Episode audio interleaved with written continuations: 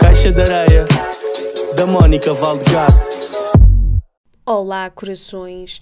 Ah, nem me atrevo a ver a última vez que gravei aqui, mas vamos ignorar essa parte, porque senão eu sinto que todos os episódios que eu volto a fazer, passado não sei quanto tempo, falo sobre não gravar há muito tempo. Portanto, provavelmente as pessoas que estão a fazer uma gincana de episódios, ah, nos últimos quatro estão sempre a ouvir-me nas lamentações de não gravar há muito tempo, portanto, ah, o próximo episódio provavelmente será em 2024 e farei para que Mónica Valdegato não se lamente por não gravar há muito tempo. Porque o que interessa é o que importa. E então vamos falar do que importa. Muito feliz por estar aqui a gravar novamente. Um, confesso que hoje é um dia que eu estou particularmente ocupada, com muita coisa, e obriguei-me a vir gravar. Porquê? Porque todos os dias são dias que uma pessoa está particularmente ocupada. Um, e já tem havido imensa coisa que eu gostava de partilhar convosco e por vezes eu não partilho porque sinto que se partilhar naquele preciso momento poderá soar a boca a alguém ou, ou porque muitas vezes as coisas que eu quero falar são experiências, vivências minhas que me fazem refletir e às vezes não tem nada a ver com, com as pessoas em si, mas eu sinto que se falar logo na altura sobre uma coisa em específico poderá ser demasiado uh, in your face de alguém, eu não quero, porque no fundo isto não passa de, de alguns pensamentos que eu vou tendo. Então, uma das coisas que eu gostava de falar. Um, quer dizer, agora que eu disse isto, agora as pessoas vão pensar: será que foi para mim? Deixa eu ver cá a última vez que eu falei sobre este tema. Não estou a brincar. Credo que péssimo, não é? A pessoa. Comecei este podcast sem ter medo de partilhar nada e agora de repente estou uma uma cozuda, mas bora lá. Um, então, uma das coisas que eu gostava de falar, eu não sei se já falei sobre isto aqui, provavelmente já, mas é sobre o facto de eu sentir que eu tenho aprendido cada vez mais. Um, ou seja, eu tenho aprendido muito com o silêncio dos outros. Há gente que tira ilações com coisas que as pessoas dizem, mas eu tenho aprendido e conhecido mais o outro através das coisas que a pessoa não diz ou não faz. E vou dar exemplos muito práticos. Uh, por exemplo, esta questão do solo, a questão de, das coisas não estarem a correr visivelmente bem. Um, senti que houve muitas pessoas que estavam próximas de mim que, que eram ou colegas um, de, de, profissão ou, ou, ou amigos que não se mostraram um, ou que não me deram uma palavra de olha, tens o sol, parabéns, porque não me fodam. Claro que viram que eu estou a ter um sol, por amor de Deus. E então eu sinto que. E são pessoas que, por exemplo, quando eu ganhei o 5 para a meia-noite, houve pessoas que também não me deram os parabéns e que são pessoas que se dizem minhas amigas. E sempre que há este tipo de coisas, eu noto que essas pessoas não aparecem, não dão parabéns. Uh, já nem digo ir e apoiar, mas não dão uma palavrinha Portanto, eu noto que noto que há estas influências na vida que de facto são pessoas que são amigos, mas amigos que não estão felizes com a nossa felicidade, eu acho que não poderemos chamar amigos.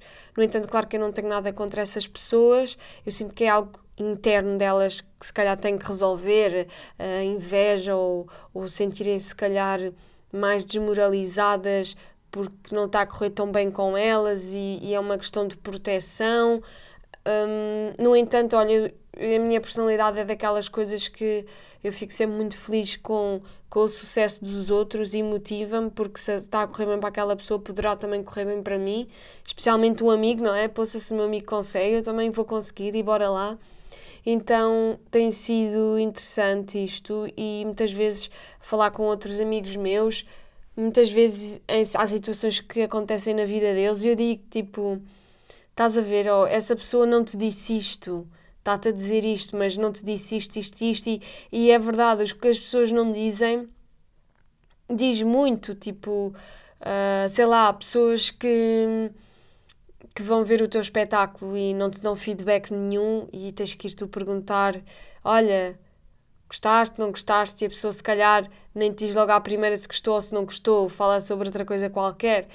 E tipo, eu aprendo muito com o que as pessoas não dizem, porque eu acho que hoje em dia cada vez mais nós procuramos fugir de certas situações e, e se calhar em vez de termos a coragem de chegar lá e dizer olha, foi uma merda o teu espetáculo, ou então ter tomado e admitir que o espetáculo foi bom, preferimos estar calados porque, porque se calhar isso também é uma mensagem que nós queremos passar. E eu acho que há pessoas que comunicam com o silêncio de forma propositada, ou seja, é, é como se fosse um grito, uma carta aberta de sim, eu não te disse de propósito. E há pessoas que comunicam sem saberem as suas emoções dessa forma, um, que usam o silêncio achando que estão na penumbra, mas eu sou uma pessoa que repara muito nessas coisas, então eu percebo muito os silêncios das pessoas que, que me rodeiam. Um, e sei lá, posso dar também outro exemplo. Quando eu saí do mercado de trabalho, houve muitas pessoas que usaram o silêncio e que achavam que ao usar o silêncio era como se não estariam a ser notadas, mas a verdade é que quando tu passas uma situação difícil e há pessoas que utilizam o silêncio em vez de uma palavra amiga e vêm falar contigo como se nada fosse, não tem como ignorar que quando mais precisaste e quando mais lutaste por certas pessoas, essas pessoas te retribuíram com silêncio. Então eu tenho gostado muito de refletir sobre esta questão do silêncio. Uh, por falar em silêncio, agora ouve-se aqui um bling do WhatsApp, peço desculpa. Uh, tenho gostado muito de refletir sobre o impacto do silêncio no tipo das pessoas para mim e de mim também para os outros. Tipo, eu acho que sou uma pessoa que devia, deveria usar o silêncio mais vezes. que acho que com o silêncio também se dizem grandes coisas, num sentido mais positivo.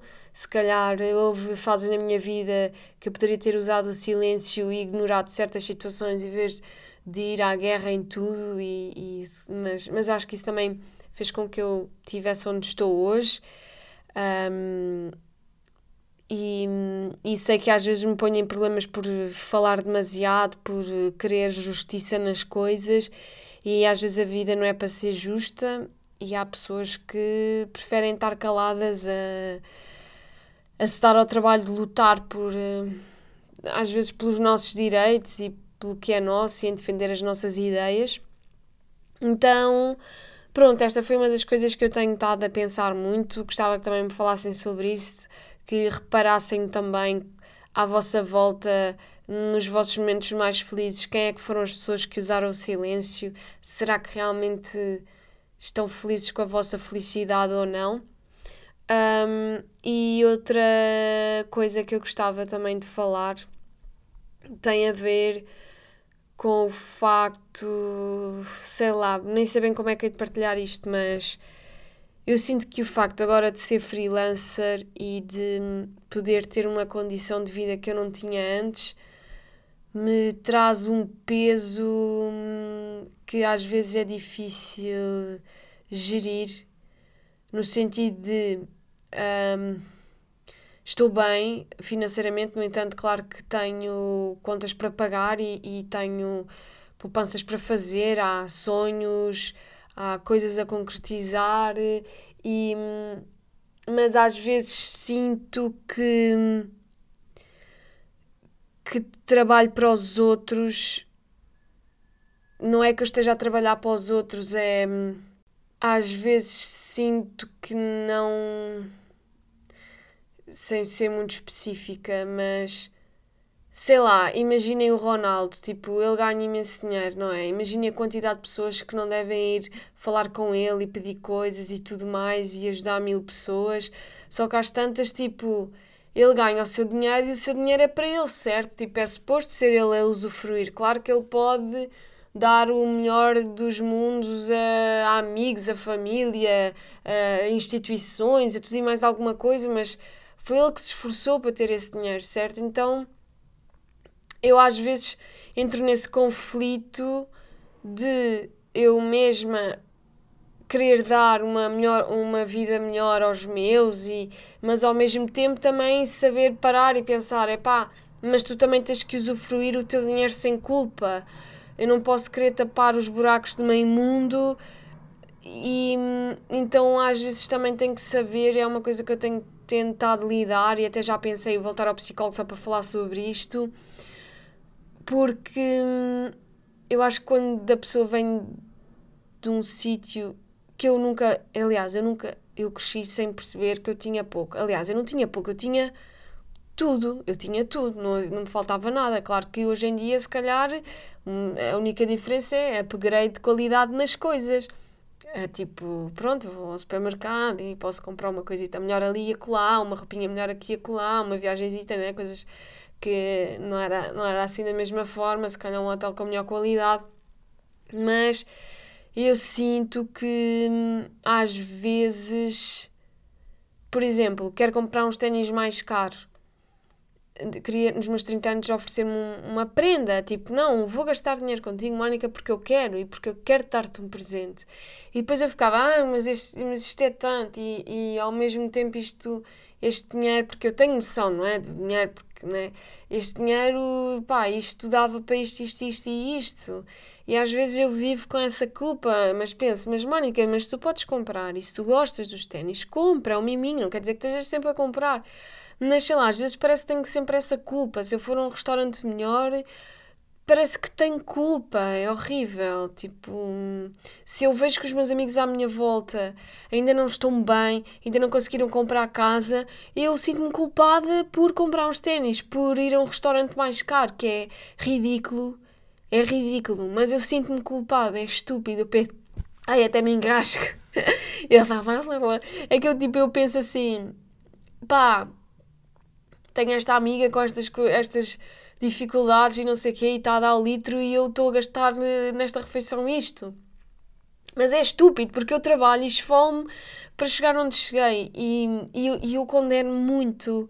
Então acho isso tão estúpido. Eu estou a tentar, tipo, contornar isso e fechar-me mais e, e pensar, tipo, não, Mónica, é o teu dinheiro, usufrui como quiseres, poupa, porque se tu queres fazer isto e aquilo outro no futuro, poupa, portanto.